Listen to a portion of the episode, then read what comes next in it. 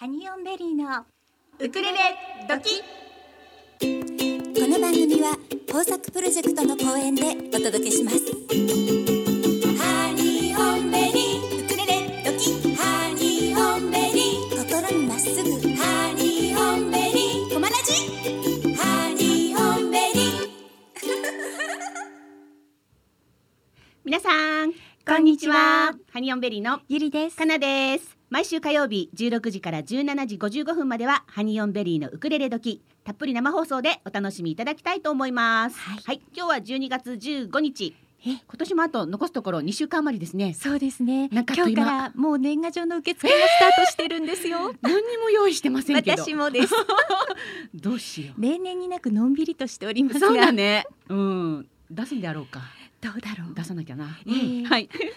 さあこの一週はいはい。間の間に私たちはレコーディングをしてきましたね。そうなんですよね、はい、ちょっとあのサポートで、ええ。えっ、とコーラスを入れさせていただきました、入れさせていただきました。はい。えー豊作プロジェクト CEO の秋田隆樹さんがはい。初の秋田さんの名前では初のはい。アルバムということで、そうですね、ええ。アーティスト名秋田で。はい、はい。秋田で。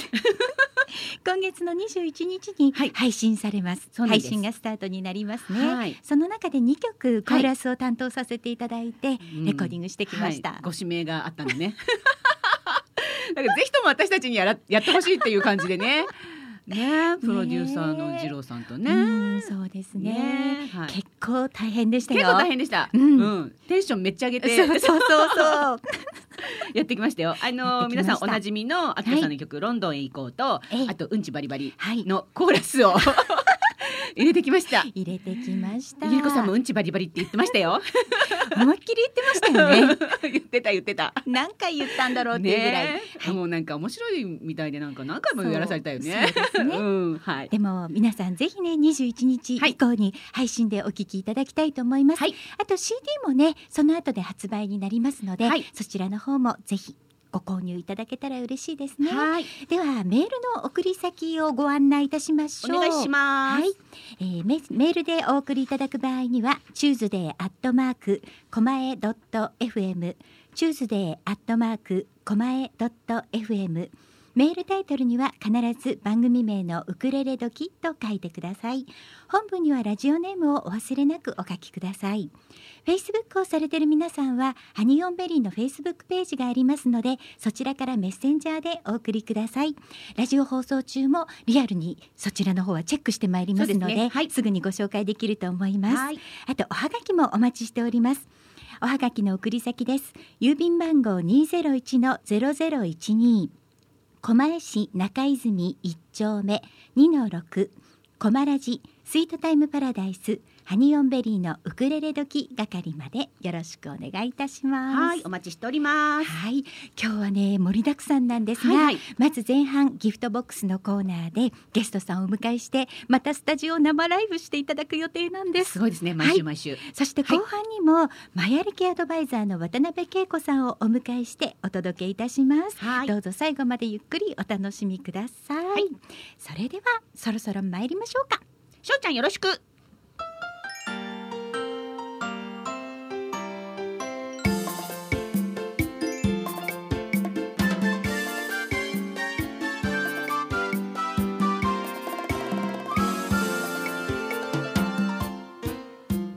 ハニーオンベリーのギフトボックスこのコーナーではハニベリの2人が今あなたに伝えたいことをゲストをお迎えしてお届けいたします本日のゲストは沖縄音楽にとらわれない自由なスタイルが特徴のウクレレと三振のご夫婦ユニットチキブンさんですこんにちはこんにちは。よろしくお願いいたしますよろしくお願いします。よろしくお願いいたしますはい。お待ちしておりました。あありがとうございます。た楽しみにしてました。ようやくようやく来れた。たやっと生で。ですね。はい、それではまずはお二人に自己紹介をお願いしたいと思います。はい、えー、私ロイと申します。えー、チキブンではボーカルとウクレレ担当しております。えー、普段はですね、えー、あのしがないサラリーマンではございますけれども、あとウクレレ音楽を非常に楽しんでねやっております。えー、普段は、えー、そのサラリーマンなんですけども、えー、とウクレレユニットもねもう一つ実はやってまして、はい。えーラリレレ法というね、えー、イエーイ3人組を一応やってるんですけれどもね、はいまあ、コロナ禍でなかなかねできないもので今ええちょっと休止中という形なんですけれども、そうですね。はい、今夫婦でね、はいえーやらさせていただいて楽しんでおります。はいはい、よろしくお願いします。はい、今日はよろしくお願いいおたします。願いいたします。ではお願いいたします奥様。はい、えー、チキ部分でウクレレとあごめんなさいボーカル ウクレレはやりません。はい、ウクレレと三振を担当しておりますミキです。よろしくお願いします。はい、よろしくお願いしま。す。さあね、あのーラリレレホーさんには、はい。私たちのウクレレ時には、はい。リモートでご出演いただきました。そうなんです。ねえ。その時もね、うんずーっとだからうん。リクエストをしようしようって言っていて、はい、でもなかなかお三人のスケジュールが合わないっていうお話で言ってたんですが、うん。はい。いやリモートいいんじゃない？みたいな話になって、ええ。ねズームスケジュで。ールを合わせていただきましねた。そうなんです。その説はありがとうございました。ます楽しかったですね。楽しかったですね。なかなかね慣れないことでね あたふたしましたが楽しかったです。ね、はいおかげさまで楽しい放送させていただきましありがとうごた。ざいます。はい、そして今日はね、やっとあのスタジオにお越しいただけまして、はい。やっと来れましたね。ねえいいですね。やっぱり生は。そうなんです。うんやっぱりスタジオに直に来ていただくと、うん何かが違いますよ違いね。ますね。なんかテンション上がりますね。であの時もおっしゃってたんですけど、はいあのロイさんラジオ大好きあなんですよね。大好きなんですよ。ラジオですよ。ね昔からね、はい同じ日本もはい聞いて、はいねもう深夜ラジオはね、はいずっと聞いて育ったんで、ええですよえねー。もうラジオに出れるっていうだけでも幸せ。そうおっしゃってたのでね、今日私たちも楽しみにしておりました。ありがとうございますありがとうございます。よろしくお願いいたしお願いいたます。します。しますまず、えー、チキブンさんなんですが、えっ、と活動をスタートされたのはいつ頃からだったんですか？そうですね。ええ。僕らはな結婚してね、はい。3年ぐらいか？なんですけど、はい、その3年前ぐらいに実は始めたばっかりでしてね。そうなんではい。すね。それまではあのそれぞええ。れ別々になんかね、はい。やったりやらなかったりしたんですけども、うーん。今回その三振を弾きたいって言って、あのええ。うちの妻がですね、はい。あのミキさんがはい。三振ぜひやったらいいじゃないということでお勧めして、じゃあ一緒にやってみないかということでやり始めたのが、そうですね。もうかれこれ2年ぐらいですか？二年ぐらいやってますね。そうなんですそうね。そうあの三振っていうのはミキさんどうして三振やってみたいなって思われたんですか？やっぱりなんか夏のこうええ夕方ぐらいにこうお酒飲んだ時になんか弾きたくなりますよね。あなるほ 全然深いのないんですけど、こええこで三振があったらお酒美味しいだろうなっていう。うんわかるそれにあの一気に沖縄になりますよね。そうですね一気に一気に一気に沖縄。そのたったそれだけの不純な動機です。全然一気に青森になりますよね。不純じゃないですよねそうでも三振はあのもうやりたいって思った時に楽器をお求めになられたんですか？全くあの、学生の頃本当に若い時にギターをやってて、でももうその頃は本当にノーミュージックノーライフだったんですけども、ずっと子育てとかいろんなことに追われて、はい。結局音楽から離れていく中で、まあ、ええ夫のウクレレと出会って、はい。あやっぱりなんか音楽っていいよなってもう一度こうんう再確認して、うんいや実は三振やりたいんだよねっていうことをちょっとカミングアウトして、はい。はい。いやだったらやったらみたいになって、うんそこで初めて購入して。ええうん、で本当に始めたっていう感じですね、うん。だから実質まだ2年とかちょいちょいくらいしかやってないんですね。そうなんですね。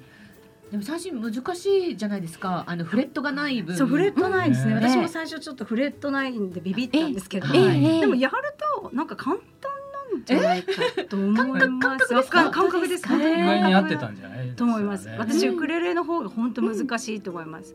だからせっかくうちに夫のウクレレあってはいも、はいはい。ほぼ触らない。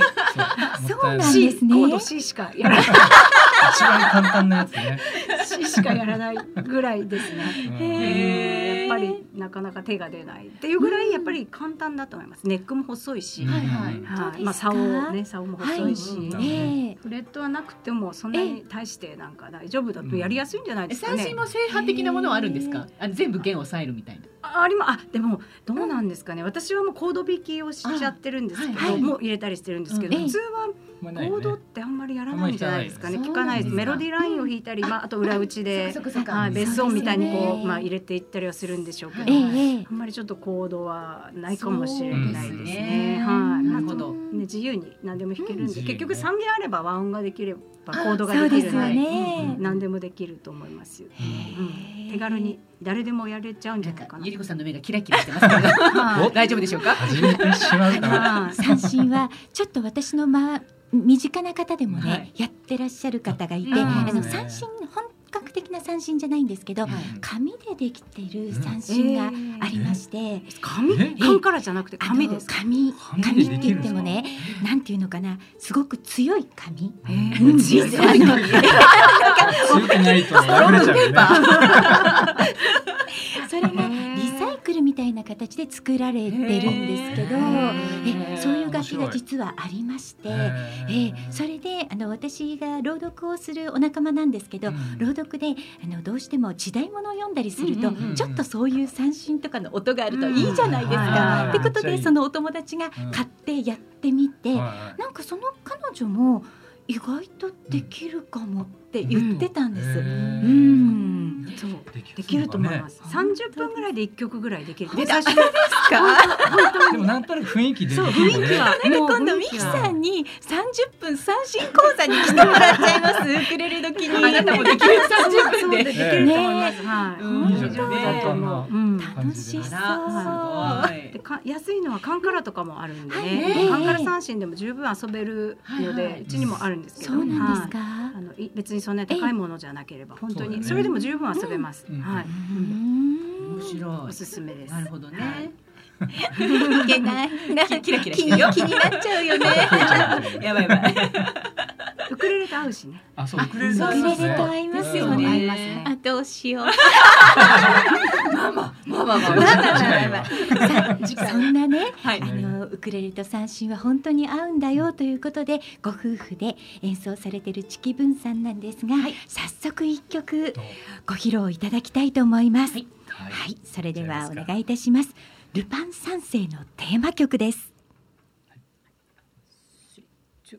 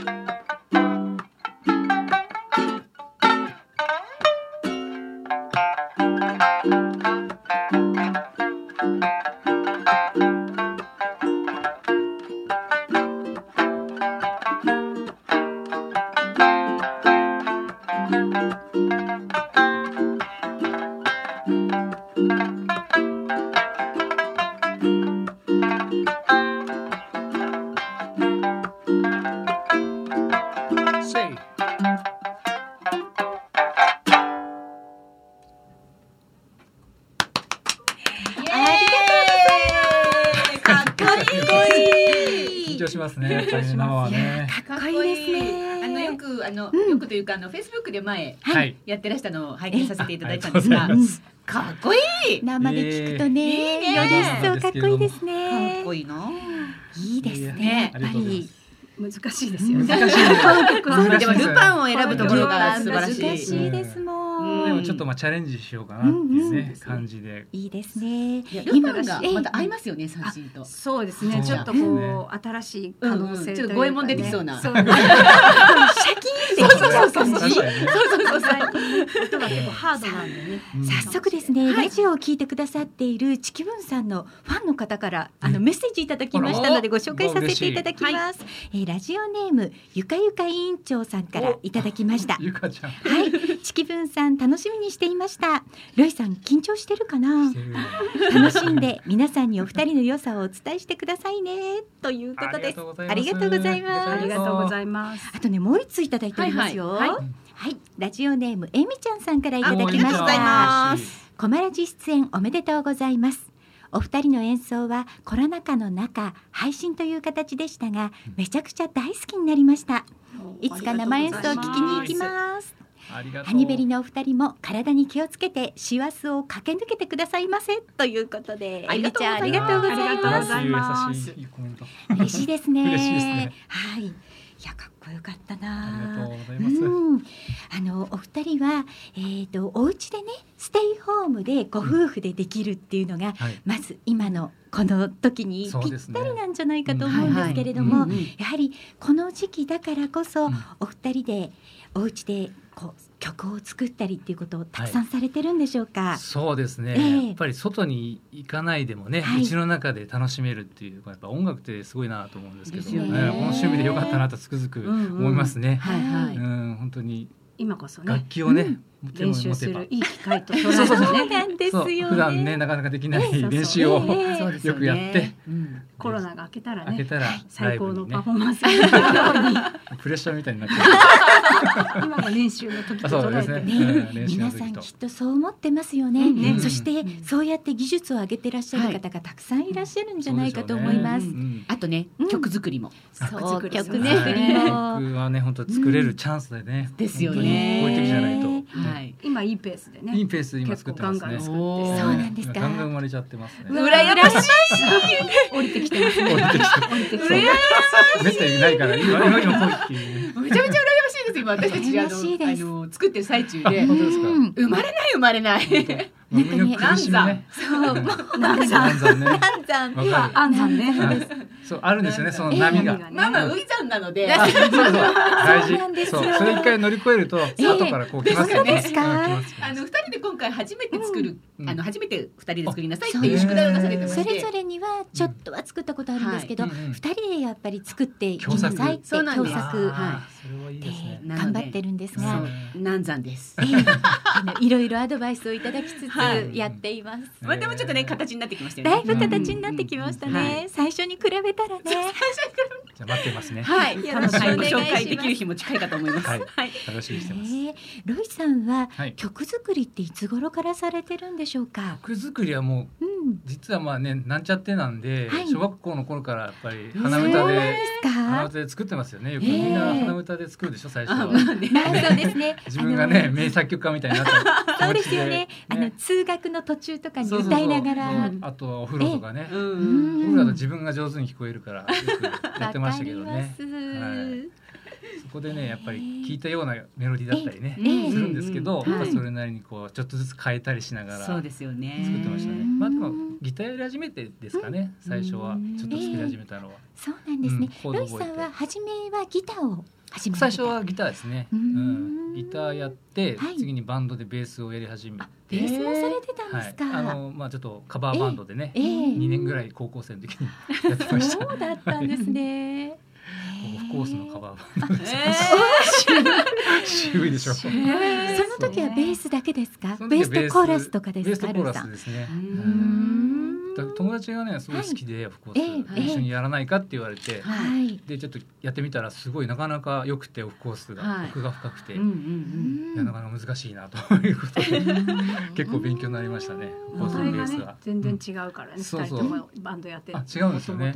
そうですね。ミキさんはどんなバンドをされてたんですか？私はもう本当にパンクバンド。パンクバンド。ええバンド。そうですえね。え高校生の時とかはもラモーンズとかやったりしてましたねセックスピストルズもやりましたね。まあ王道のパンクを。ええ。まあ今日もラモーンズですけど。じゃあそうちのカモンレコーズの社長とうん。聞いた話が合いますね。秋田さんパンカーだったそうなんですよ。へを経て。ー三振に落ち着いやなんかそれもねうん。不思議な感じですよね。そうですね。うん面白いですね。うん面白いですね。うん。でもねやっぱり一度はちょっとお休みをしても、うん。また音楽はやりたくなりますよね。そうです大ね人になって、本当ですね。うん。始める年遅い年ないですからね。そうですね。いつでもそうですやりたい時がいい機会始める時う。ん始めるチャン時だかスだからウクレレなんか本当に持ってこいですよね。ですね。簡単ですしね。はい。持ち運びできるし本ね当です。音も静かだしね。はい。ねえ。だから家の中でやっていても、はい。あんまりこうご近所迷惑にもならないしって、でもこの間ちょっとはい。お友達のね SNS の投稿で見たんですけど、その方がウクレレでクリスマスの曲を練習してたんですって、はい。はい。窓全開で、うんそしたら数日経ったら、うん。やっぱりご近所から同じ曲をピアノで弾いてる曲音が聞こえてきたんですって。コラボ。えーだからもしかしたら、うん。その方はそれを聞いうん。てやりたくなって練習されてるのかなうんなんて話を書いてて、あじゃあまずはどこでやってるのかご近所さん探さなきゃね。っていう話をね。ちょっとそのお友達としたんですけど。あいいですなんねか今だからこそ本当にその換気でね、うん。ちょっと窓を開けてやってなんかる、そういうお家が増えるかもしれない。ここはピアノ、ここはウクレレ、ここはなんかサックスとか。面白いですねね。なんかそんな話を聞きまして、えー。ちょっとなんかいいなと思いますした。ね。ほっこりする。うんうんほっこりするお話ですよね。そうあのロイさんは、はい。私たちのラジオにも来てくださっているデイジー・ドブユキさん、はい。この番組のエンディングでは毎週ね、ドブさんの「レレハッピーデー」をかけさせていただいてるんですけども、うん。その、うん。ドブさんとロイさんははい。演劇仲間、そうなんですよね。ね紐解いたら同じ演劇集団にいたというね。その頃は仲良しだったりしたじゃないですか。もちろんです。あの、うん。ドブとあの同期だったんですよ。あ、そうなんですか。同期が二人しかいなかったんですね。そうだからもう二人でなんかもはい。うつるんで、はいはい。よくふざけてましたね。実家にいる写真があるよね。若かりし頃の二人がなんか実家かなんかにあそうそう集まあ実家のちょっとお店やってたんですけどそこによく来て、はい。あの一緒に遊んだりとかしてたんへですけどね、え。彼は相変わらずです。何も変わってないですね 変わってなさそう。ああいうですね。ガキンチョのままっていう感じですね。そうなんです。かはい。だからいつも半ズボンなのかな？そうそう。とっちゃん坊やみたいでね似合いますよね。似合いますよね。でももうその頃の気持ちを忘れずに大人になったお二人って感じでしょうかね。うん。そんなねやっぱり劇団にもいらっしゃったロイさんが、はい。今日は私たちのうん。番組のために、はいはい。はい。ちょっとねラジオドラマを書き下ろしてくださったんですよ。はい。それをね、まあまあ。今はい。からやってみたいと思います。うまくいくかな？ねえ。じゃあ皆様ご準備よろしいでしょうか？はいいいですよはい、ではしょちゃんよろしくお願いします。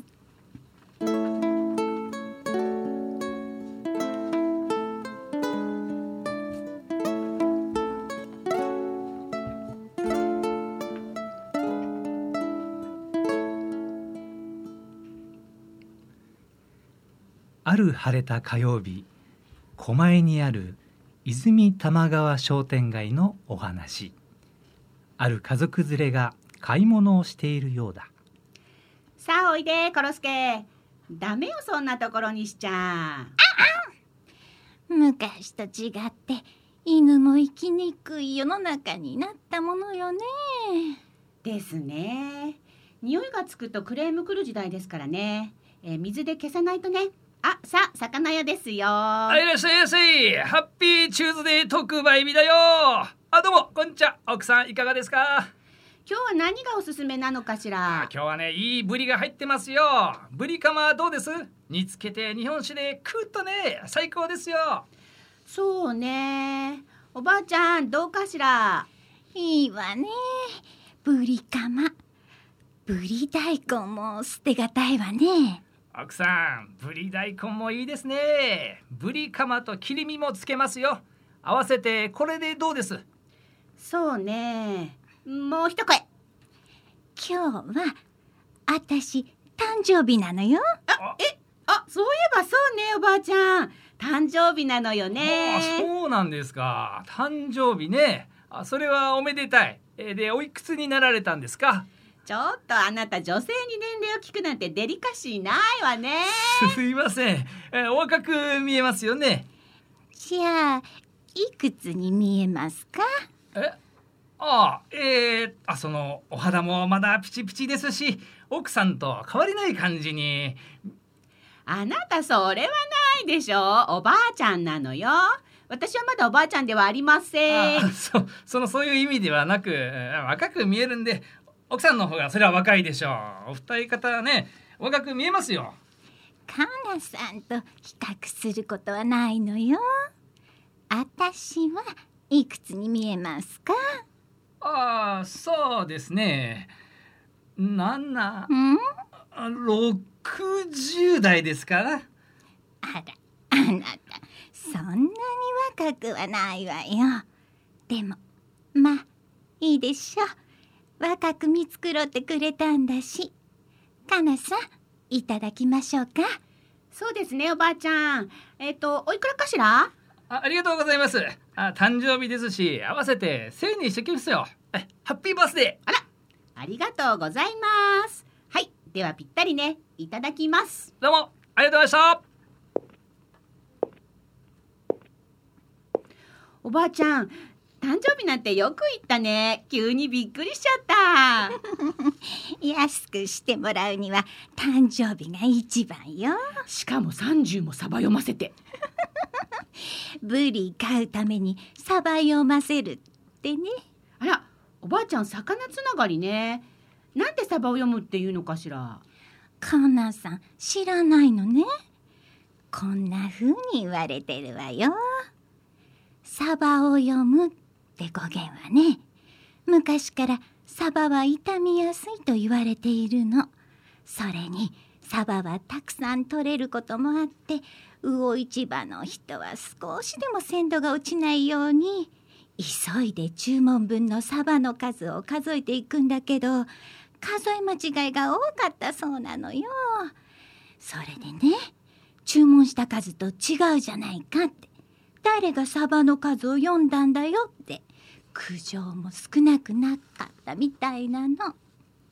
そんなところからいい加減に数を数えること数え間違いのことをサバを読むって呼ぶようになったんだけどそれがいつの間にか数をごまかすことっていう意味でサバを読むが使われるようになったらしいわよ。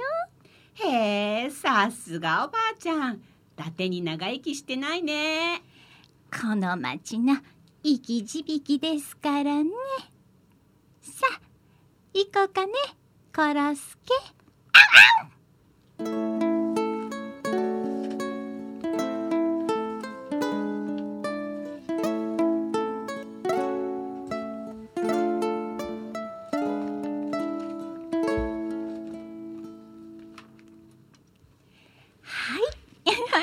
とうございました。ありがとうございす成功ですかねですよね。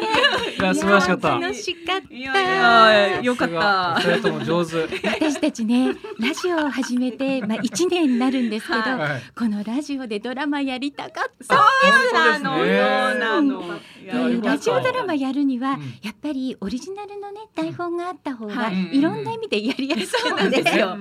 だからねもうねねそうなんですよ。だから今日ねロイさんに来ていただくって思った時に、ロイさんなんか書いてきてくれるかなって。ご無理を言いましてすいません。ありがとうございました。ありがとうございます。またぜひあの台本を。台本はいもうじゃあぜひご分のでよければおばあちゃんはゆりこちゃんりますので。もういろんな、ね。いろんな人出てきて大丈夫。もできるかもしれません。そうですね。ちょっとじゃあいろんな二人をはいうん引き出したい。ですねよろしくおあ願いします。りがとうございます。ミキさんのね、あの、はい。ワンちゃんも可愛かったですね。超可愛いそうねコロスケ役ね。配役ね、ご紹介しておきましょうね。はいはえっ、と、かなちゃんはね、もうリアルに奥様で、はい。かなちゃんのはい。役をしてくださいました。そして、魚屋のご主人をはいロイさん、はい。やっていただきました。えーそして、コロスケワンちゃん、ミキさん、あえりがとうございます。そして、おばあちゃんをやらせていただきました。ゆりこさん。はい。さすがだはい、面白かったですね。面白かった。ねうん。楽しかった。いいねいいね。いいですね。はい。さあ今ね思いっきり笑いましたが、はい。あのここでねお二人のオリジナル曲をまたご披露いただきたいと思うんですよ。はいねえ。あのー今この時だからこそ生まれた曲でしょうかねこの曲は。そうですね。うんね、僕らの歌という曲なんですが、これいつ頃できたんですかロイさんこのこれ歌は。はいつでしょう？秋口かな？ええ。うん。本当に二ヶ月ぐらい前ですかそうですか。ねうん。やっぱりなんかね、ええ。こう悶々とした状況の中でね、うん。やっぱり皆さんこういう思いを持ってるんじゃないかなっていう気持ちで、ううん。ん、ちょっとそれをこう打破したいなというか、自分の中でちょっと気持ちの落ち着きどころを探すじゃないですけど、はい。うん、そういうちょっと意味合いも込めて作ってみた曲ですね。はい、それではお願いいたします。はい。ワン、ツー、スリーワンツースリー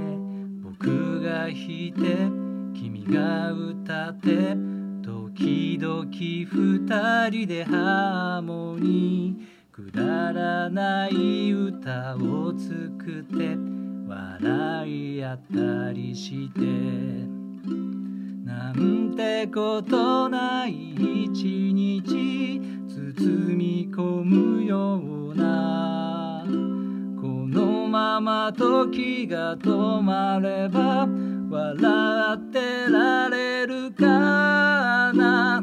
ああ世界はまだまだ輝いてる。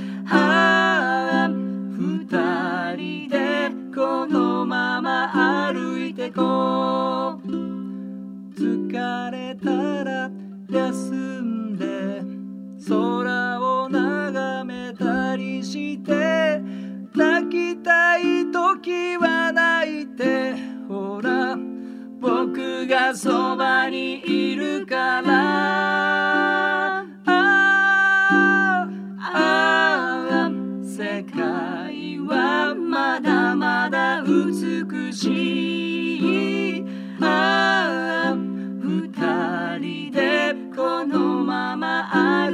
こうああ世界はまだまだ美しい。ああ二人でこのまま歩いてこう。このまま歩いてこう。このまま歩いてこう。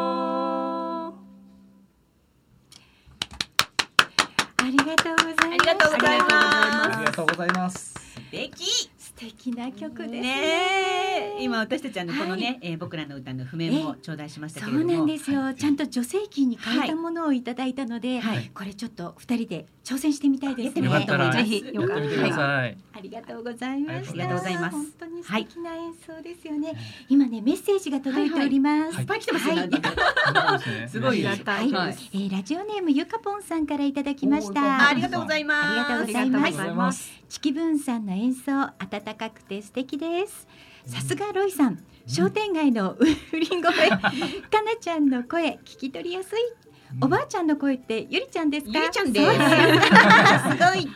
えー、ロイさん、レレハッピーデーの動画でもご一緒だったんですよね。はい、楽しかったです、ね。パフォーマンンスショーの商品カラーゲンが今日届きましたって。おー。あそうだ私もみんなそうですよね。ね。ご一緒させていただいてね。はい。全員分くださったそうなんですよ。さすがキワヤさん。ねえ。参加二十一名でした？ねすごい人数。え。ねえありがとうございます。ウクレレ元気が出ていいですよね、うん。ということでゆかぽんさんいつもありがとうございます。ありがとうございます。嬉しい。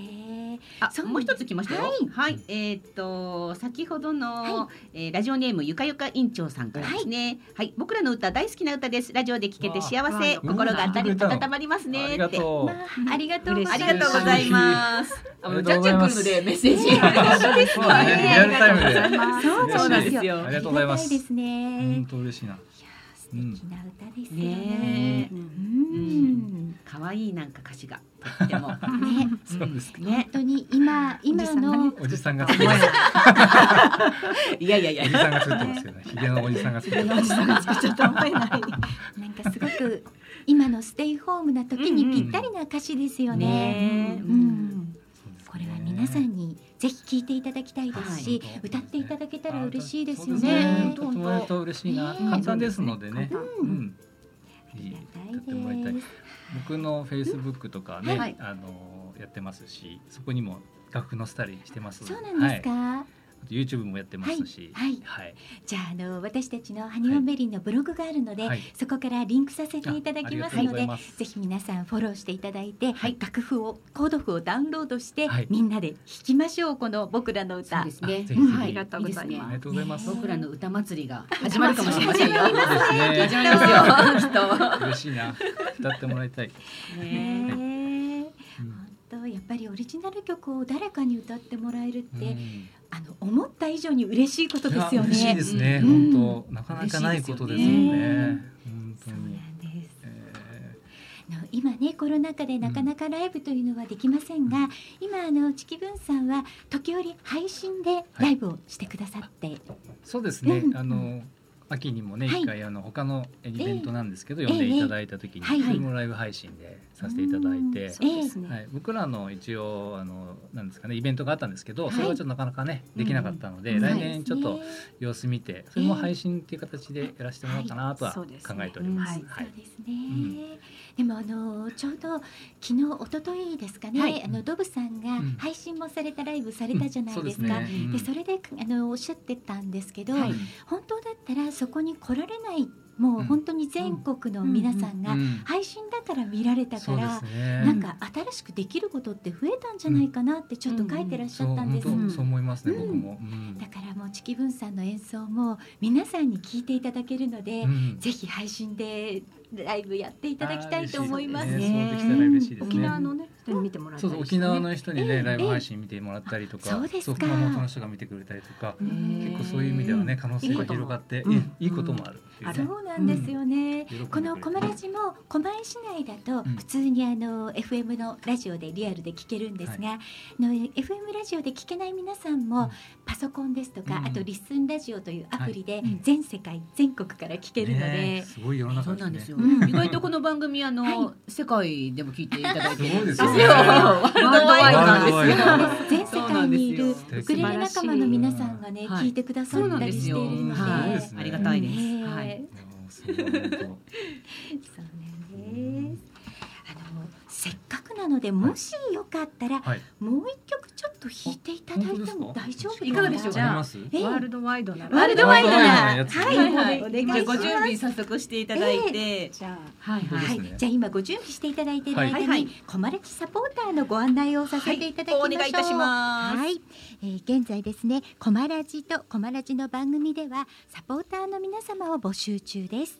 コマラジサポーターになっていただくにはコマラジの公式ページからコマラジサポーター番組サポーターのボタンをクリックしていただいてそこから、えー申し込みをしていただくことができますウクレレダキスのサポートしていただきますと私たちは Facebook 内に秘密のグループを作っておりましてサポーターの皆様にはラジオ番組をアーカイブでできるだけ早くお届けするサービスを行っております。できるだけ早く。はい。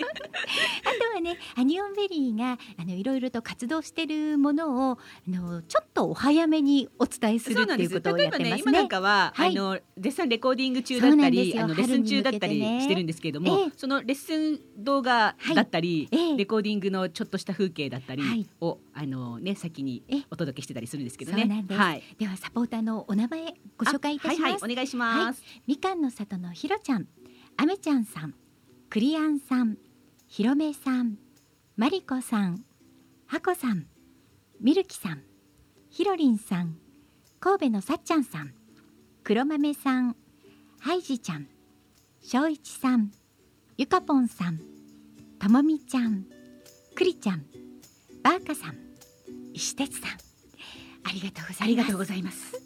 お世話になっております。お世話になっております。はい、はいというわけで、はい、小原番組サポーターをご案内させていただきました、はい、ではチキブンさんに最後にもう一曲演奏していただきたいと思います。では曲紹介からお願いいたします。はい。ワールドワイドワールドワイドの曲を、はい、Tears in Heaven お届けします。はい。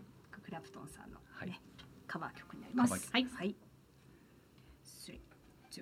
ワン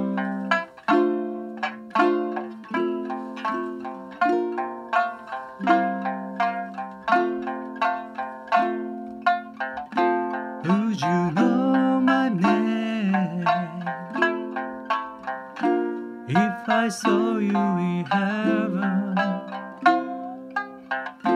Would you be the same if I saw you in heaven? I must be strong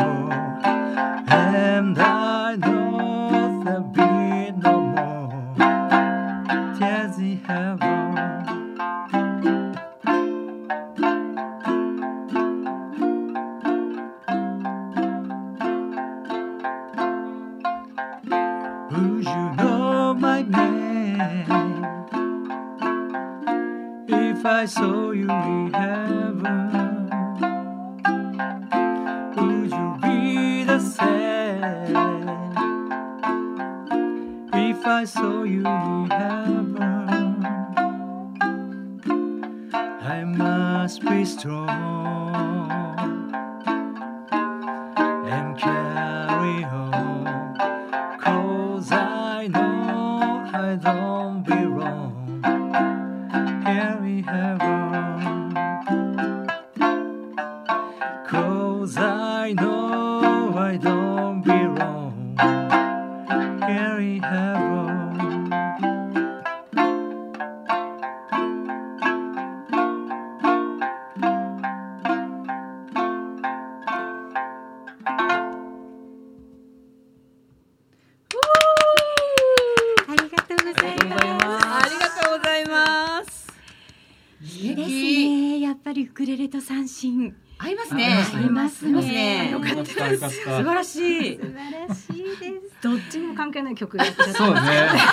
それでも OK ってやつですよね。そうですね。それでもね幅広く。何でもありと。いうことでいいですね。ねあの先ほどのロイさんのオリジナル曲の僕らの歌をね、はい。聞いてくださったリスナーの方から今はい。メッセージをいただきまして、あ本当ですか？はい、えーラジオネームピュアさんからいただきました。あありがとうございます。あの曲をね久しぶりにラジオを聞いてくださって、うん。えーこんにちはお久しぶりです。とっても久しぶりにウクレレ時聞いています。そとっても素敵な曲ですね。世界はまだまだ美しいうんっていうことで、うん。あのピュアさんからバンバンド名お二人の、ん。お名前とあの曲名もう一回教えてくださいっていうふうにご連絡がありまして。ありがとうございます。チキブンさんの曲で、はい僕らの歌お届けいたしました。お届けいたしました。はい、ありがとうございます。りがとうございます、ねでもあの今ミキさんのあのはい。三振を弾くね左手をずっと私見てたんですけど、はいうん。いや人差し指と小指みたいなそうコードが出てきてね。ひょえーと思って見てたんですけどそう思ったんですよ。そこがねいやいやいや。広いですよね。手が指がすごい状況になってると思って。いいくらあのネックが細いとは言いながら顔も曲がりそう まあもともとね、うん。まあコードを弾く楽器じゃないところを無理くり弾いてるっていうのもありますけど、はい。なるほどね、うん。そんなのもありつつのみたいな。そうですよね。はい。ミキさんは本当に三振も自由に使ってらっしゃるって感じあがしますね。そうしたいですね。なんかうん。可能性をね縛られず。ええ。ええそうですよね、はい。いいですうん。ねですねこうね、うんあらなきゃいけないっていうのは別に、そうそうそう。そういうことはですないよね。意外とそういうものに縛られがちではあるそうですじゃないですかね。ではなくてはならないみたいなものは多分ウクないですねレレもねうん昔は本当にハワイアンがダメっていうのがあってうんそれが少しずつそうじゃない方たちも出てきてうん。私たちの二人なんかは最初からハワイアンからじゃないところからそうウクレレから来てしまったので、うん。えーでも何でもできるというね楽しい楽器ですよね。はいね。い。うんや今日は本当にチキブンさんの素敵な演奏をたくさん聞かせていただきました。はい。ありがとうございました。はい。楽しかったです。本日のギフトボックスのゲストは、えーご夫婦でユニットをされております。三振とウクレレでユニットをされております。チキブンさんでした。ありがとうございました。ありがとうございました。楽しかったです。また来てください。遊びに行きます。はい。はい。いや楽し楽しかったね。いいいですね。ウクレレと三振。いい。やっぱいいですね、うん。やっぱりさ両方やる方結構多いじゃない、はいはい。ねえうん。だから、やっぱり皆さんその魅力にはもう気づいてるって気ことづいてるってことね。ねそうよねでもこれ以上あの何かに手を出してはいけない気がします。はい、いろいろ宿題をたくさん抱えてる身としては。と言いながらね、うん。来年になったら「ミキさんすいませんじゃああのラジオで三振です」ってお声かけちゃうかもしれない、ね。だって私この間ベノーバ買っちゃった。そうだよね。そうだよ。かなちゃんベノーバ買ったんだベよね。ノーバ知ってます？ベノーバ、はい。ベノーバはねあの電子楽器なんですけど、電子じゃないんだよ。あれは電子電気はつながない？繋がらないのそうなんだ。うん、あのリコーダーみたいなものなの。そうなのねだけど音がちょっとサックスの音が出てくるって感じで。リードはつけてる？つけるのあ、じゃあ本当に。そうなのう。ーん。頑張る。習うんだっけ、かなちゃん？なるよ。あ、あな習う？あ、ちょっと習うよ。ちょっとな、ちょっと習うよ最初ちょっと習った方がいいよね。うんきっとやりやすいかもしれないようんね。うんしかもね赤。そう、限定色なの、赤は。赤買っちゃ。今年の赤。うんうん内緒にしといたんだけど言っちゃった。え、誰に内緒にしてたいろいろ。うラジオで言っちゃったら、もう誰の内緒にもならないねね。。はい。じゃあ、あの、来年のね、ライブとか、配信の時に。ベノーバ出てくるでしょうか？ブオーって なっちゃうかも。楽しみです。はい、頑張ります。はい。はい。いやいろいろとカミングアウトが出てきておりますが、はい。あのちょうどね、うん。この一週間のはい。間に、ええまあ11月の22日に、はい。ウクレレカバーズ2020が発売になりまして、はい。そして発売イベントもしまして、ええそれであのローリングココナッツさんには記事として載せていただいてたんですよね、はい。はい。ウクレレカバーズ2020、ええ。それが今度ですねウクレレマガジン本日発売なんですがウクレレマガジンの方にもちょっとね載せていただいてるんです。CD のご紹介で。ありがとうございます。どんどんメジャーに。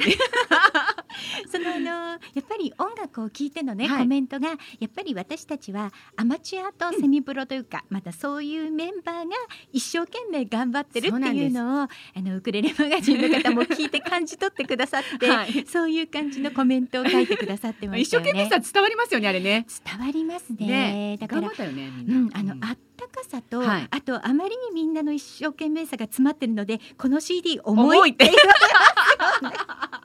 そうそう。でもこう聞いてみると、あの全部歌える曲なので。そうなんですよあの普通に流して聴いてる分にははいすごく口ずさめる曲ばかりなので、なんですこれ楽しいっていうふうにも言われますしね。そうなんですよね。そうなんですよそして、配信の方ではあのインストも配信されております。そうなんです。はいはい。なのでインストをお聞きいただいて、はいあの一緒に歌っていただくこともできますし、うんうんあとは YouTube とかあのいろんな SNS で歌ってみたっていうはいはい動画を使、あの作っていただくのに使える楽曲というのもありますので、はいよかったらカモンレコーズの公式サイトをご覧いただきたいと思いまオケす。素晴らしいもんね。オケなかなかいいんです。素晴らしい豪華絢爛。そうなんですよ。はい。そしてそのウクレレカバーズ2020の14曲目にははい1枚目空版2枚目海版と2枚とも「ヘイソング」というオリジナル曲が入っておりまして、はい。これは川上史郎さん作曲でかなちゃんが作詞を担当しているんですすがはいこの「ヘイソングねせっかく皆さんに聴いていただいたらみんなに演奏してもらいたいじゃないですか。そうなの。うん、とはいいうことで、カモンレコーズ公式サイトの方からコード譜をダウンロードできるように準備させていただきました。ははいい、あのアルバムに参加しているゆかぽんさんがコード譜を作ってくださったので、そのコード譜もダウンロードスタートしております。皆さんぜひねダウンロードしてそれを弾いていただいた動画をどんどんアップしていただきたいですね。はい。ぜひぜひよろしくお願いしねます。動画をアップしていただくときにはカモンレコーズとウクレレカバーズ2020って入れていただけるとはい嬉しいですね。ハッシュタグ。うあとコマラジ。あとコマラジ。ハニベリも入れといて入れて入れて入れて。前のめり。はい、たくさんねハッシュタグを入れて、はいアップしていただけたら嬉しいです。はい。本当にこれねみんなで参加者全員の声が入っているそうなんです。そして YouTube にはそのレコーディング風景もね、上がってますよねアップしております。はいなかなかこれがユニークです。はい。はい、では今日お聞きいただきますのは、えー、まるちゃんとゆかぽんさんチームの演奏でヘイソングです。ハニーオンベリーのウクレレドキ。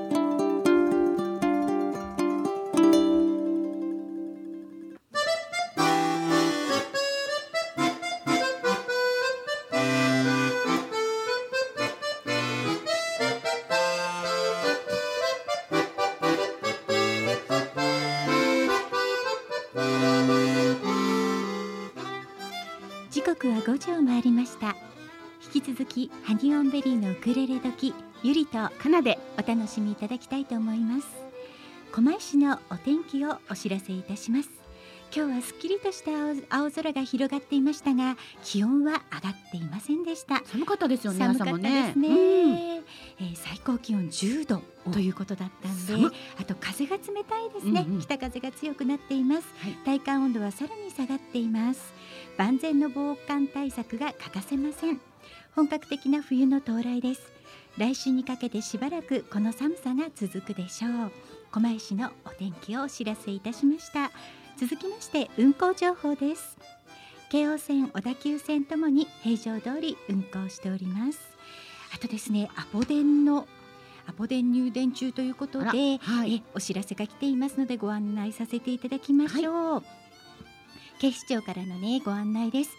本日12月15日狛江市内に市役所職員年金保険課川野と語る方から嘘の電話が入っています。主な入電地区は以下の通りです。東野川岩戸北岩戸南今日は年金支給日なので絶対に騙されないように気をつけてください。そういうのを狙ってるわけね。なんだね。電話の内容としましては、は2017年から3年間分の医療費の還付金が2万1280円あります。今回の手続きは12月10日まででしたが今なら金融機関で手続きができます。金融機関に委託してありますので金融機関からの電話を待ってくださいっていう内容で来るんですっていやーなうん。んか巧みな巧みだね。トークですね。でその後にああの犯人は手続きと称して ATM の操作を指示してくうんうん。るそうなんですが、ATM で還付金は受け取れませんので、皆様十分お気をつけください。ーご。注意ください。はい、あの在宅時にはね留守番電話設定やナンバーディスプレイのね設定をしていただいて知らない番号には出ないのが効果的だと思います。あと ATM を利用時にも携帯電話片手にもし ATM を操作しているごご高齢の方がいらっしゃったら念のため声をかけてみてあげてください、ね。はい。被害防止にねご協力いただきたいと思います、はい。あなたのご家族お父様お母様おじい様おばあ様にも不審な電話がかかってくるかもしれませんので被害に遭わないよう注意喚起をよろしくお願いいたします。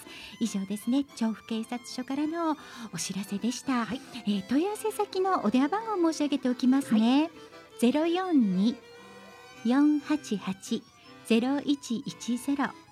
ゼロ四二四八八ゼロ一一ゼロ。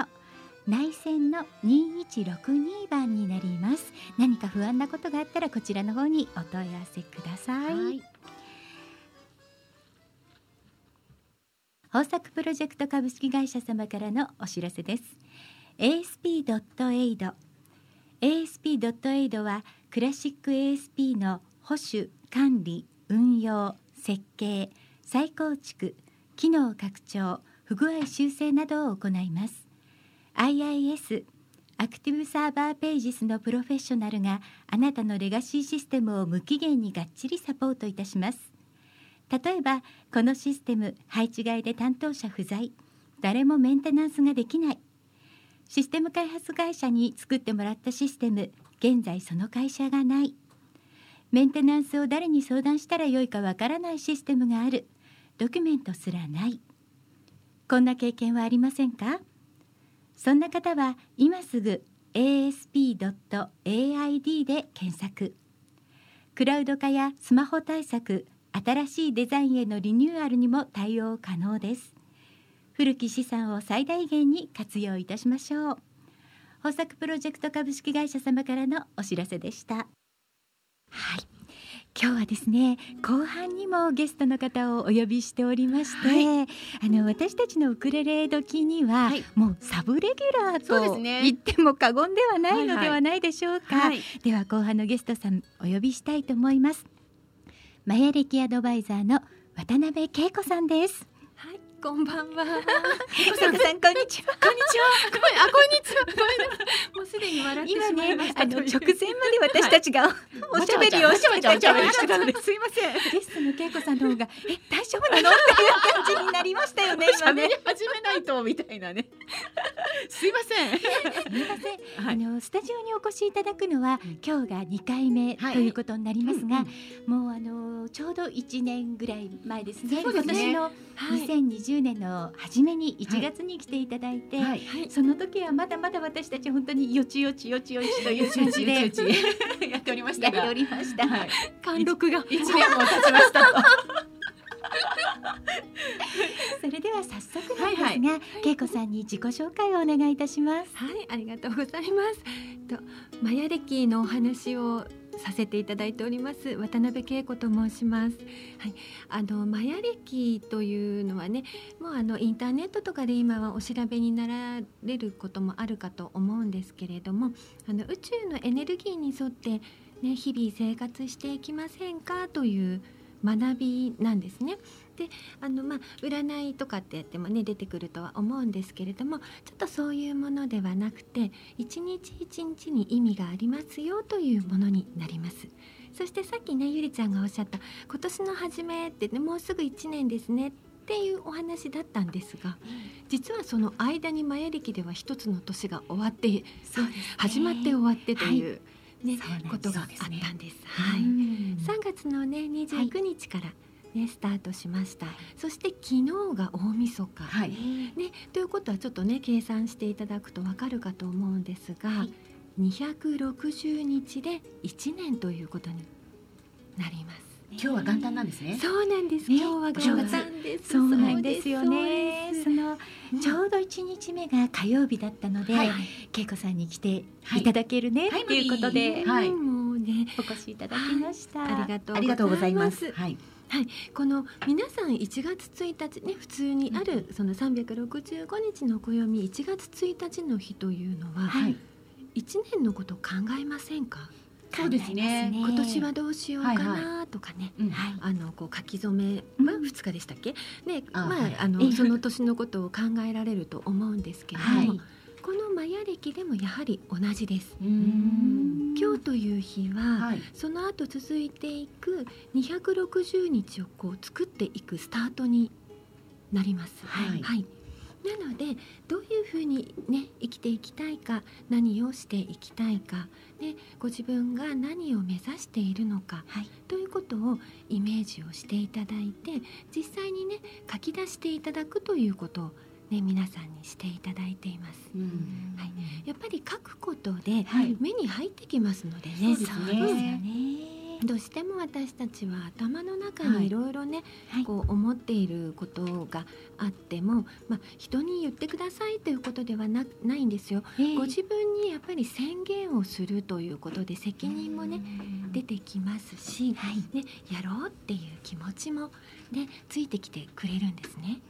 それだけではないのがマヤ暦なんです。そうなんですねそうなんです。はい。今日という日に、はい。例えば書くじゃないですか、はい紙に書いているんですけれど実は宇宙にオーダーをしているんです、ほはい。はい。お店にね行った時に、はい。例えばねあのハンバーグが食べたいって、はい。えね、オーダーをするじゃないですか、はい。そうすると、ね、あのシェフの方たちがねいろいろなそのオーダーしたものを作ってくれませんか、はい。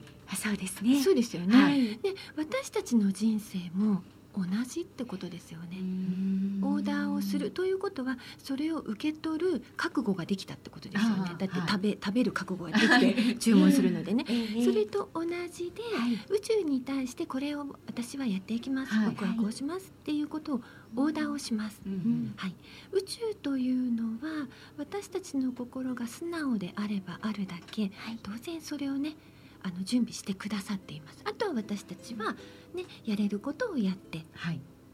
でこう進んでいくだけなんですね、はい。その決めるのが今日なんですよ。オーダーをする日。大切な日ですめねっ。ちゃ大大切です。よそうです。よ。ね。え、はい。宇宙なので、おね。何でもしてくれますよね、書かなきゃ。まね書かなきゃ。書かなきゃ。そしてねあのタイミング的にね、もう一つ今日はねあの伊手さんの新月ね、はい。お月様がなないというかねね。始まりなので、やっぱり宣言するのにもぴったり。ですよ。今日しましょう。そういう日なんですね。そうよくね新月の時に、やっぱりそのやりたいことというか書き出すといいっていうのをよく聞きますが、はい。マヤ暦もやっぱり今日一日目、ね、はい。もう本当に今日あの本来でしたら今日までに書いておけたらよかったんですが 先生書いてません。まだ私たち。大丈夫です大丈夫です今日今日のはい12時までに書,、そうですね。書けばい。いですかね。はい。もちろんもちろん。ただね、はい。あ今日はもう本当書けないままね、はい。例えばお疲れになって寝ちゃったりとかっていう方っていらっしゃるじゃないですか、ね、あとは後からこの配信をねお聞きになられる方とかも。それでもいいってことなんです、ええはい。聞いた時うんに書けばいいし、はい。ね、目覚めた時に書けばいいし、はいあの宇宙大きいのでありがとうございます。そんな小さいことは気にしないみたいな。すごいちょっとほっとしましたね。私たち向き。本当ですね。うん大きいですからね。ねえはいうんそうですね。あの私たち本当に去年去年の春ぐらい。10 12月に初めて恵子さんとお会いしたんですよ。はいはいはいお会いしたのは。ね。来ていただいたんですもんね。そうなんです、はい来ていただいて初めてお会いして、うんそこでマヤ暦のことを教えていただいて、うんそしてその後私たちの周りでもそのマヤ暦に興味を持ってくださる方がたくさんいらっしゃったんですね。そうなんですよこのね。1年間の間に、はいうんうんびっくりするほどたそして皆さんお勉強されてとてもお詳しくなられているという。そうなんですよ。素晴らしい。ねね。えはい。ちょうど私たちはそのマヤ暦ねあのいろんな方がお勉強されてると思うんですがそのマヤ暦のダイアリーというのがあって、はい。そのダイアリーでその一日一日のことを書き出していって、それに沿ってやっていくことができる。はい、あの、うん。毎日ではないんですけれども、はい。あのちょっとしたメッセージがあの書き添えられるというかそうですね。あのそんな作業をダイアリーを使うにあたってするんですけれども、うん。今日なんだっけってこう見るとね、あ今日はなんか全部が味方の日なのねって思うとよっしゃって思ってね。ありますよそうです。ね。ね、皆さん365日の、はい。ね、1月から12月までの暦を普通にお使いだと思うんです。ね、ええ。これ皆さん同じね、はい。はい。その暦に何書き込みますか？まず最初、はい。お誕生日とか、うんね書いたりとか、はい、そうですね。まあご家族のご予定とか書かれると思うんですけれども、はいはい。さっきも言いました。宇宙がええ。最高に応援してくれる日書いてますうーん、んそれはえっと普通の暦の普通の360日の方の。365日の暦に。書いてない書いてない。うん。そうなんですよ。このマヤ歴というのは、はい。このダイアリーというのは例えばゆりちゃんにとって最高な日はこういう日ですよはいはいはい。とか、ねかなちゃんにとってはこういう日ですよとかって言ってそれぞれ違うじゃないですか、はいはい。でも365日の暦ってうん。みんな一緒じゃないですか。お誕生日は違うけど、はいはい。ええなので私たちは宇宙のその流れに沿って自分がいかに応援されているかっていうのを実感しながら日々過ごしていったら、うんうん怖いこともどんどん減っていくうんし、うん。ね、不安もちっちゃくちっちゃくなっていく、うん。はい。ただそれを受け取るには、はい。365日の暦だとい。書き直さなきゃならないのでね、うん。すごく大変ですよね。だから260日のダイアリーがあるんですね。で、あのーお誕生日で、うん。要するに自分がどういうなんていうんですか、ポジションポジションじゃないですけど、はい。役割。がうん。あるかっていうのがわかるじゃないですわか。かります。だから私とゆりちゃんとのそはいのお誕生日から出てきた、はい。なんていうんでしょうか、性性質みたいなものをうん見るとね、結構面白かったりするんですよね。そうですね。うん関係性とかね、はいマヤ歴では見れますし、はいあの関係性だけではなくって、はい年回りといって、ええ例えばね、あの生まれた時は1という数字をね、はい持って生まれてくるとするじゃないですか。はいはい。ね、あ今日生まれた方は1っていう数字なんですよ。今日生まれた赤ちゃんね。そうですよね。そうです。あと今日52歳になられた方、今日誕生日の人？今日誕生日の人も1っていう人なの。で、そっか。104歳の方も1っていう日。そうですね。あね。でも何のこと？っうんうん。てなるじゃないですか、はい。さ普通だったらね。マヤ歴は生年月日でその数字がすべてわかります、うんはい。1という体で生まれた方でも、はい。お誕生日次の年のお誕生日になるとええ。違うお洋服を着るんですね、毎年毎年お洋服を着替えていて、はい。またそこで関係性も現れてくるので、うんうん。すごくこう無限に広がっていく、うん、と捉え方、うんね、例えばなんか「今日あの人元気ね」っていう、ね、言ってたら次の日「えどうしたの？静かね」っていうか時ってあるじゃないですか、はいはいはい。エネルギーを敏感に感じてるとね、ええ。そういうことがあったりとかはあ。するんです。うんうんうんね、でも一番最初にお話しした通り、はい。マヤ歴というのは宇宙の,、ね、その大きなエネルギーを捉えているものなので、ええ。要は人は違っていいってことですよね。みんな違ってみんないい。うんただその意味を分かれたら私たちはとても楽にうん。なりませんか、そうですね。そうですね。今日はね本当にまだまだお話をお伺いするのですが、ここで一曲お届けしたいと思います、はい。ウクレレカバーズ2020の中からバーカさんで夜の散歩をしないかねお届けしましたのはウクレレカバーズ2020からバーカさんで夜の散歩をしないかね？でした。この虫の音がね、なんかちょうどこのマヤ歴のお話を聞いた後にすごくこう合ってるような気がしたんですけど。まあちょっと夏の虫なんだけどね。今日ね恵子さんにゲストに来ていただくということで、はい。メッセージがたくさん届いておりまして、はい。まず一つご紹介さはい、せていたお願いしだきます。ラジオネームあめちゃんさんからいただきましいたつもありがとうございあます。りがとうございます。ハニベリのゆりさんかなさん。いつも楽しい放送ありがとうございます。コマラジサポーター27番。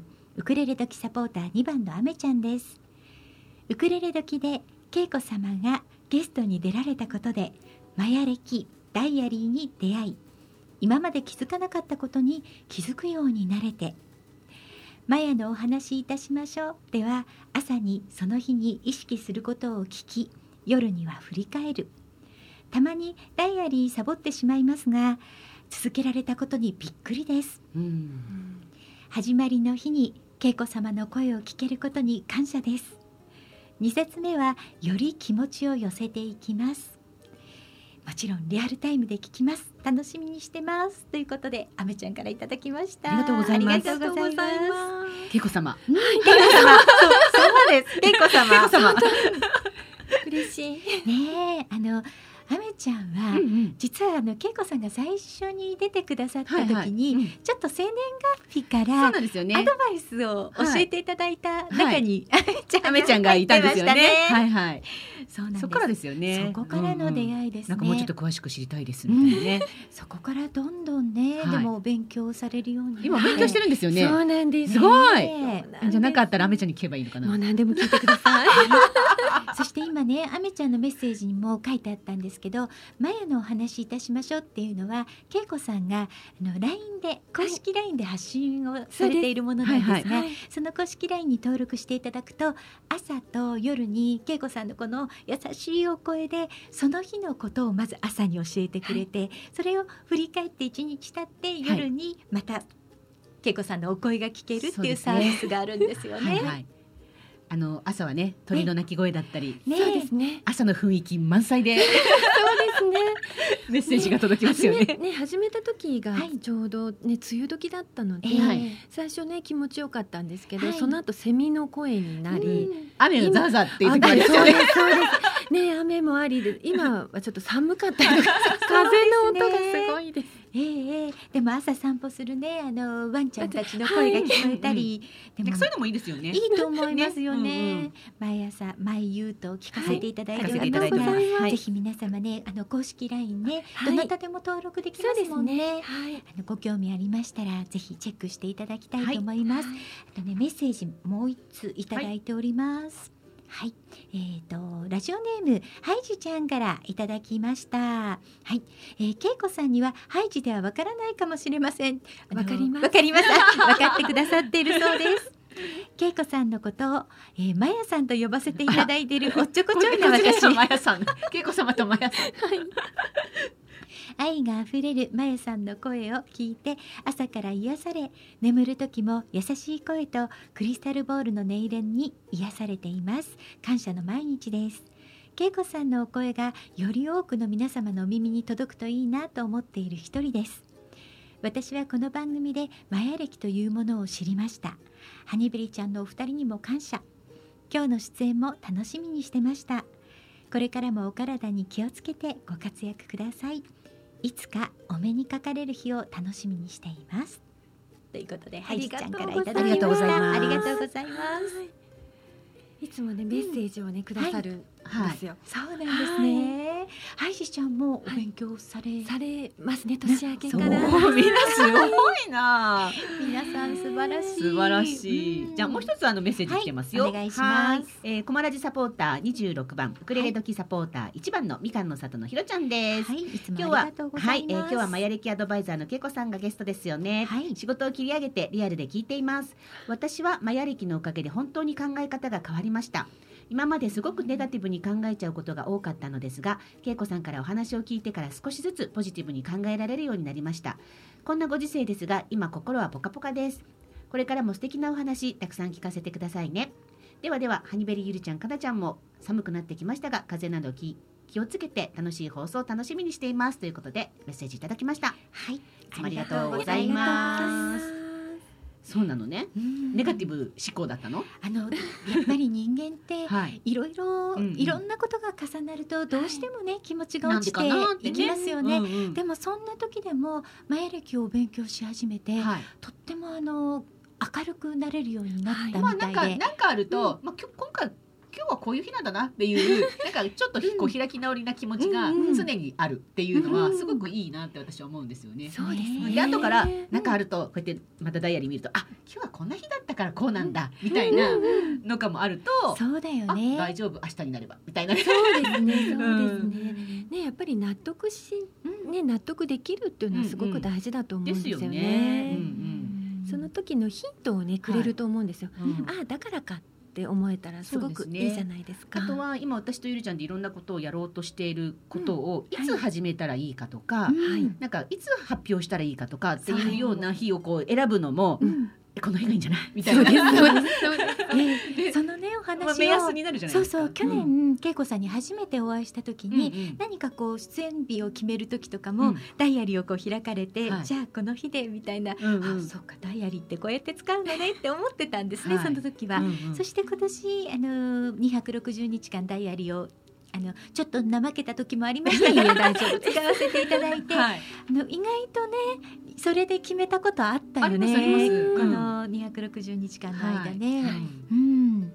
でこれからあのちょうどその前歴ダイアリーの中で、一番そのなんでしょうね。しおりが挟まっているところリボンがリボンが挟まっているところっていうのがあって、はい。そこをまず最初にリボンを取っちゃいけないっていうのがあるんですよね。はい。そしてねそれって決してみんな同じところにはリボンは挟まっていないらしいんですね。ただあの、冊数がね作っている方もすごくた作っているので、まあうん。同じ方も当然いらっしゃいますねけれど、ええ。ただ同じでもうんその方その方意味は違うので、うん。何が起きるかわからないという、だって私去年ね。5月5月の20日ぐらいのところに挟んであったんですけど、ええ今年はですねうん。4月の2日のページにうん。挟んであるんですよ。うんでなんとそれはゆりちゃんが。同じところにしたねおちゃんが。さっきね17時台の放送が始まるときに、なぜバタバタしてしまったかっていうと私が聞いたんです。ゆりちゃんのはいつあるの？リボンリボンはいつ挟んであるの？って言ったら二人同じと同ころじですよ。同じでしたで実は私たちあの今ね、ええ。えっとアルバムを作ってまして、その発売を春先にしようっていう話をしてて、ええ。まさにこのあたりを狙ってる日うんにちだった考えてるところなのよね。じゃないですか？なんですよ。ねいいのかもしれないよね、ねえうんもうちょっと後く詳しく、うんこの近辺をそうですね。確認させていただいてから決めようと思いますけれども、ね。そうですね。あのー、恵子さんは、マヤ歴に出会われたのはいつ頃だったんもうですか？7年前にちょうどなりますね。はい。うんその出会われた時にはまさかこう7年後こうやって皆さんに伝える立場になるとは思ってらっしゃらなかっ思ってないです。私ええ話してはいけないと思っていた人なので、た 話してはいけない 内緒の話と思ってたの？なるほどうん、あんまうん話してはいけない。マヤを話してはいけないのではなくて、はいはい私は話をすることが、はいうんと抵抗がすごくあった人とへいえうことですね。そうなんですかそうなんです。そうなんです。はい。なんでですか？そう思って？はい。あの子供の頃に、ええ。あのこうお前は話すなって言われて育ってるんです。なるほどね。わそうなんだ。かりますか、うん。さっきのあのみかんの里のね、はい。はい。ひろちゃんさんも同じで、なんかこうねネガティブってお話あったじゃないですか、はい。でもひろちゃんさんはすごく明るい方なんですね、うんうん。だけど育ってくる過程で私たちいろんなことありますよね、そうですね、ねその元気な明るい子の上に例えばお父様の愛とかお母様の愛とか、はい。学校の先生だったり、ね、社会に出てお友達会社だったりとかっていうことで、その明るい方の上にいろんな布がかかってるようなイメージしていただくとうんはい。わかると思うんでええすけど、え私も同じでええ。私話したい人なんですけど、はい。話しちゃダメっていうのをいろいろ布がかかってたんです。へえ。マヤで、はい。ね、あ私は話をしたい人なんだ、ええ。ね、ひろちゃんさんはええ。楽しくしたい人なんだっていうことを知ったってことですよね。うんうんではマヤ歴というのは、はい。本来の姿がどんどん出てくる。だからさっきの雨宮さんも、はいね楽しくなったのは、ええ。本当はそういう方だった。っなるほどてね着てきたものを脱ぎ始めてるってことですそうか、ですそうですそうですそうです。こ か。れも自分で着たんじゃないんですよね。あそっか着せられてたのね。うんとねかぶさっちゃったみたいなかぶさっちゃったの？経験の中でねー。知らぬ間にこうふわっとこう、うん。いろんなものが。な。はい。なるほど。うん。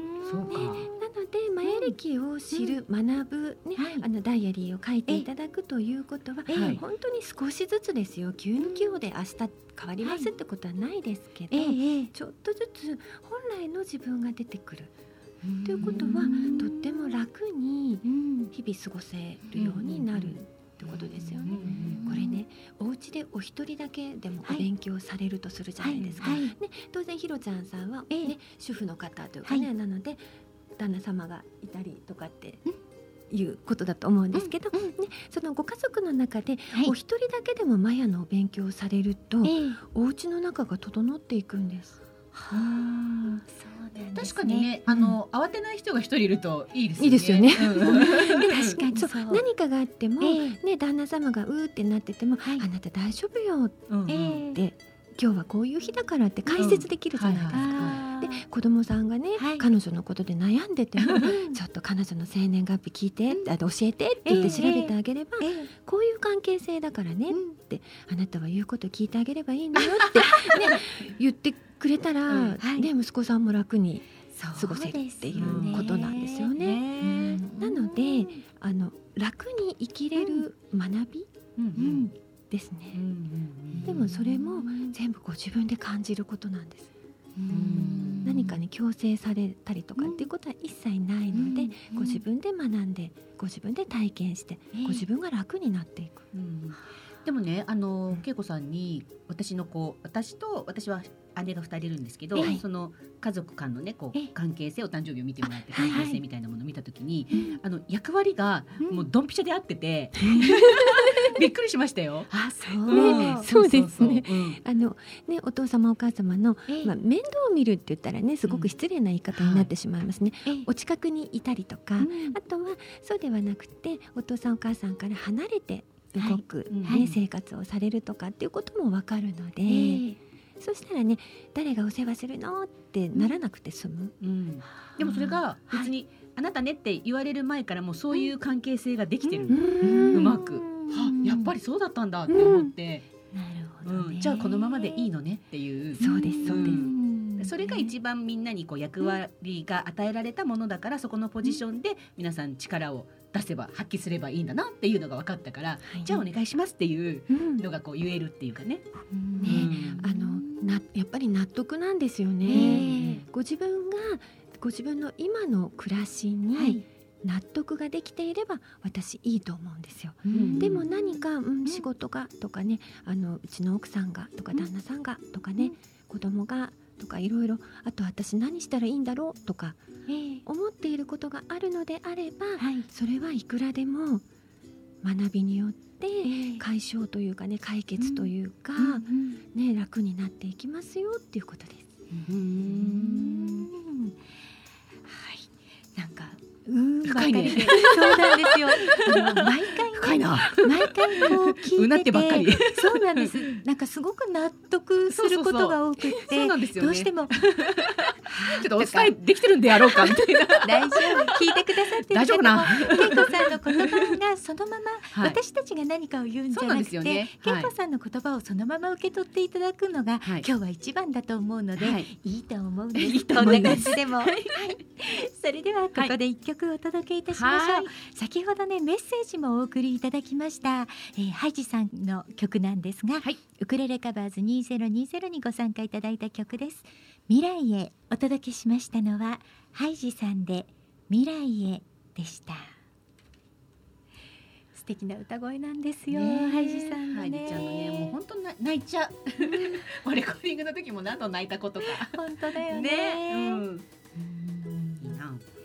でもハイジちゃんがマヤ歴を学んでみようかなって思えたのは、やっぱり今回のウクレレカバーズでレコーディングに来てくださった時のタイミングなんだよね。あひろめちゃんからお話を聞いて。ねそれで興味を持ってくださったみたいなので、まあ、でもハイチちゃんも今回はこう、コロナの影響でうん。こう最初に来る人だいぶこうスケジュールがずれていってたので、うんそのずれていったタイミングがまたバッチリ合ってて、そうなの。っていうようなことですよね。そう多分そうだと思う、うん。最初から決まってたんじゃないかな、そうだきっと。そうです。うん。宇宙のお計らいですね。そうですそうね。ですそうです、うんだから何もね心配いらないっていうことななん。んですよね。そうそうなんですよね。そんなそんな気がすごくします。そうです、はいそうです。いろいろ教えていただいてから。よかったです、はい。はい。この260日とね、はいはい。さっき私お話をしました、え260日ってやっぱり長いですよね。えそうですね。ねうん。その260日ね今日目標を決めていただいて、はい。もしダイヤリーない方は何でもいいんです。あの今お使いの手帳でもね、はい。い。いし、まあ、紙に書いていただいてもいいんですが、はい。その目標をまず掲げることをしましょうね、はい。宇宙にオーダーを私たちはしていきます、はい。その次に何をするかと言いますと260日はあまりにも長いのでそれを5つに分けています。はい。ね起承転結という、はい。ね、何かを始める、ね、自分の中を見る物事をちょっと変えていくそして実がなるというね。で最後はねあのマトリックスという5つに分かれているんですね、はい。52日ごと、ね、なので52日ということは2ヶ月弱、そうですね。それならちょっと目標を掲げて、えなんかこうやっていけそうじゃないですか。はい。はい、まず今日することはもう一個あってね、はい。260日の目標を掲げたら、はい。はいその中からこの52日間でやれることうん。ちょっとまた書いてみる。はい。ね、この52日間というのが、はい。ね、今日12月15日からええ。2月の4日まで、はい。ね、これがちょうど52日間になるので、はい。間にねあのお正月とかも入りますし、ええ。まあ、節分もね最後にあるのでちょっとそこをイメージしていただいて、はい。その間にできること、ね、やってみようと思うことっていうのを書き出すということをしておくとはい。いいですね。まあ、今はねコロナさんがあるのでね、ええ。お外に出るということはとてもねあの本当に気をつけないといけないそうですね。なんですがお家の中でできることもいっぱいありますし、はい。ね、学びをするというのもできるタイミングなので、そうですそういうことをね書いていきましょう。はい、はいそうこのね、はい52日間にはうん私たちもうやることは大体決まってるのよね。そうなんですよ。なんかでもドンピシャすぎて、すごいね。そうなんですよね。うんあの来年の春に向けて、今あのハニオンベリーでミニアルバムを作ろうと思ってレコーディングを始めようとしているんですけど。はいその準備をしているとこなんですが、い。そのミニアルバムの中の一曲だけはちょっと早めに皆様に聴いていただきたいなと思っていて。はい、うんちょっとね、一曲だけ。一曲だけ、はい。はい、ぜひぜひ。そうなんです。で、その一曲はあの今月の12月の26日にはい中野でイベントを行うんですけども、はいそのイベント会場の方で初お披露目するんですよね。もうぴったりですよ。そうなんですよ。そうなんですよ。うんね、ね、ね。絶賛レッスン中です。レッスン頑張って。はい。はい。そうなんです。このね、今おっしゃった12月の26日、はいね、マヤで言うと金という言い方するんですけどね、はい。金12と言って今日から数えてちょうど12日目ですなんですね。ね。この日のリズムの意味がはい。共有と言って一緒に楽しもう、一緒にやろう。みたいな。一緒に頑張ろう。っていう。はい。そういう日なんですよ。そうなんなのでその会場にもちろんいらっしゃる方もそうですし、ええはい。で何か配信されるのであれば、はい。そういうのを聞いてる方もええ。同じ空気になります。最高。そうなんですね。やっぱり配信の準備しないといけないかな。そうですね、こさん。今ねあの今始まってばっかりじゃないですか、うんはい。はい。赤い竜というねエネルギーですよ、ええ。竜ちょっとイメージしていただくとどんどん上に上がっていくと思うんです、登っていく感じですね。ねなので勢いがある13日間に今日から入りました、はい。もうねどんどんやってください。そうなんですね。はい。そうなんだ。大切なのははい。ご自分を信じること、はい。後のことはなんとかなる。なんとかなる。なんとかしよう。なんとかしよう ありがとうございました。なるほどねうんはい。あそれでは今日ねちょっとクリスマスも近いので、はいクリスマスにちなんだ曲を一曲おかけしたいと思います。はいリサさんの曲でギフトギフトクリスマスバージョンです。お届けしましたのはリサさんでギフトギフトクリスマスバージョンでした。今ちょっと聞こえました？そう。最後にリサさんがねささやい言てる。ってるのこれが多分ねクリスマスバージョンなのかなと思うんだけど。なるほど。ん。聞こえました皆さん。すごいささ可やいてる愛いいよね。ね可愛い。もうリサさん2020年は本当にね変化の年だったんではないかと思いまが。ですもきっとリサさんもマヤ歴でお誕生日とか調べたらきっとそういう年だったんだろうね。そうですね。とそうかもね。ねうんさあ12月の26日のね、はい。イベントのことをもう一度ご案内しておきますね、この日はえー14時からなんですが、はい。中野芸能小劇場でイベントを開催いたします、はい。こちらはね秋田の YouTube1 万人突破？ソロアルクエスチョンっていうね。ソロアルバム発売記念ライブとはい。いうことで、秋田さんの他にゲストで土門秀明さん、はい。佐藤沙織さんそしてうんちんブラザーズバンドさん、はい。そして私たちハニオンベリーもゲストと書かれてます。はい。ゲスト &MC。そうですね。は はいい、出演させていただきます、この日はオープンマイクもございまして、オープンマイクの参加者が決まりました。はい今回ね、女性ばかりなんですよ。そうなんですよ。はい、えー、チョビさんと、はい。ココナッツマムさん、はいそしてゆかぽんさんがオープンマイクに参加されます。楽しみです。チケットは、えー、E プラスの方で発売しておりますのでお近くの方いらっしゃいましたらぜひ会場にもお越しいただきたいと思います。はい。イベントの後はね、はいあの忘年会も用意されております。す。はい、あのいろいろね気をつけながら開催したいと思います。はい。お店ねすごいねバーンとね、あの窓とかオープンなんですね。寒いかちょっともしれないぐらい。寒いかも、コート脱げないかもしれません。そうかもしれない。はい。それでは今日もデイジードブユキさんのレレハッピーデーに乗せまして、はい今週お誕生日の皆様にお祝いをお届けしたいと思います。はい。今日12月15日、仙台のあらちゃん、あらちゃんお誕生日おめでとうございます。斉藤香織さん、お誕生日おめでとうございます。おめでとうございます。篠宮優子さん、お誕生日おめでとうございます。おめでとうございおます。岸山直しさん、お誕生日おめでとうございます。おめでとうございます。と村田よしこさん、よっちゃん、あお誕生日おめでとうごおざいます。そして菅原茂人さん、お誕生日おめでとうございます。おめでとうございます。大出真也さん、お誕生日おめでとうございます。おめでとうございます。12月17日、北畑真二さん、お誕生日おめでとうごおざいます。そして北海道ズッキー健太さん、おあ誕生日おめでとうございます。ざいます。12月の19日、こうかさん、お誕生日おめでとうございます。おめでとうございます。えー京都の辻井博之さん、お誕生日おめでとうございます。おめでとうございます。ガクレレのメグさん、あお誕生日おめでとうございます。おめでとうございます。12月の20日、広瀬真希さん、お誕生日おめでとうございます。おめでとうございます。リエピー、あお誕生日おめでとうございます。おめでとうございます。そして、さとみさん、お誕生日おめでとうごおざいます。めでとうございます。12月の21日、はい本日のゲスト、渡辺恵子さん、お誕生日おめでとうございます。ありがとうございます。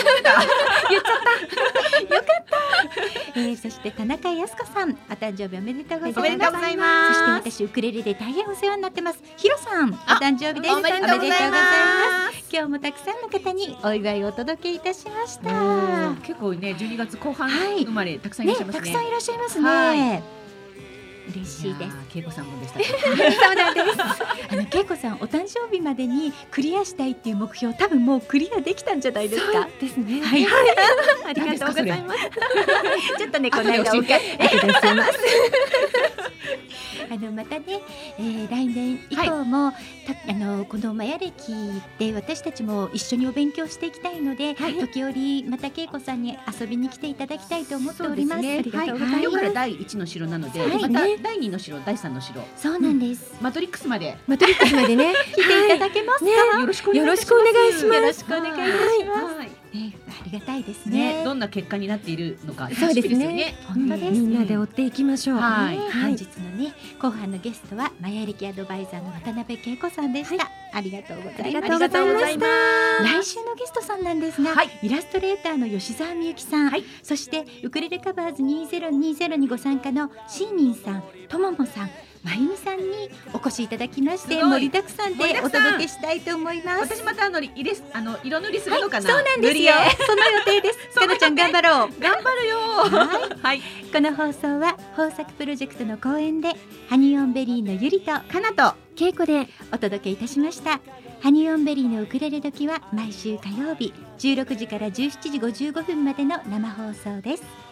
番組へのメッセージリクエストをお待ちしておりますそれでは来週も盛りだくさんのウクレレ時でドキドキさせちゃいます。ありがとうございました。ありがとうございました。チキブーさんもありがとうございます